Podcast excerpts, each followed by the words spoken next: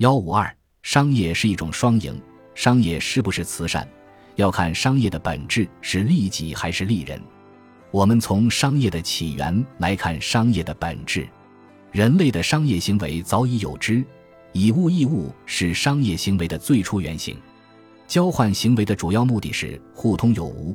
远古一般是以食物类物品开始，当一方有了剩余之后，会寻求与他人的剩余物品进行交换，这就是商业行为的雏形。中国人很早就学会了经商，夏代的商国人就开始了经商行为。商国第七任君主王亥为中国商业始祖。王亥不仅帮助父亲明在治水中立了大功，而且还在商国伏牛驯马，发展生产。他发明了牛车。用牛车拉着货物到外部落去搞交易，开始促使农牧业迅速发展。由于王亥开创了华夏商业贸易的先河，久而久之，人们就把从事贸易活动的商部落人称为商人，把用于交换的物品叫商品，把商人从事的职业叫商业。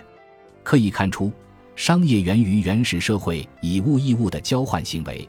至今，商业发展成为以货币为媒介进行交换，从而实现商品流通的经济活动。商业的基础是商品，商业的本质是交换。商业是基于人们对商品价值的认识进行等价交换，在这样的行为过程中，就蕴藏有人性中利他的一面。只有满足他人的需求，让对方以满意的价格获得需求的产品，才能实现交换，才能利己。理解这个话的前提，需要先理解交易带来买卖双方共同的福祉。一桩自愿交易的完成，不是卖方赚了，也不是买方赚了，而是双方得到了自己所需要的，是双方都赚了。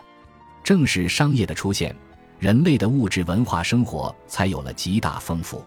试想一下，如果没有商业，也就没有了交换，大家只能吃自己种的粮食，只能穿自己织的衣服。只能住自己搭的房子，只能使用自己生产制造的产品，只能去自己走得到的地方，是不是人生就变得很贫瘠了？商业不仅让人的生活极大丰富了，更促进了资源的最合理配置。大家知道，地球上的大部分资源都是稀缺的，如何让最需要这个资源的人来获得这个资源呢？资源的分配一直都是一个巨大的挑战。商业恰好可以通过价高者得这个逻辑，筛选出对资源最为渴求的那些人，从而实现了更合理的资源配置。当然，这个办法并不是绝对的公平公正，也不能保证百分之百的合理。但是，起码目前没有更有效的分配方式了吧？对自我利益的追求符合社会整体利益，也就是说，至少在某些时候。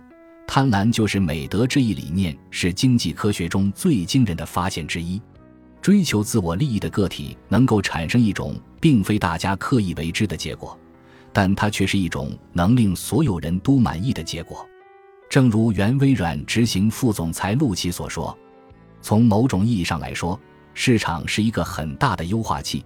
任何一件事情如果在市场上可以做，往往可以走得更快，影响范围更广。”市场核心的一点是，他把每个人出于个人目的做的事情变成对别人有用的。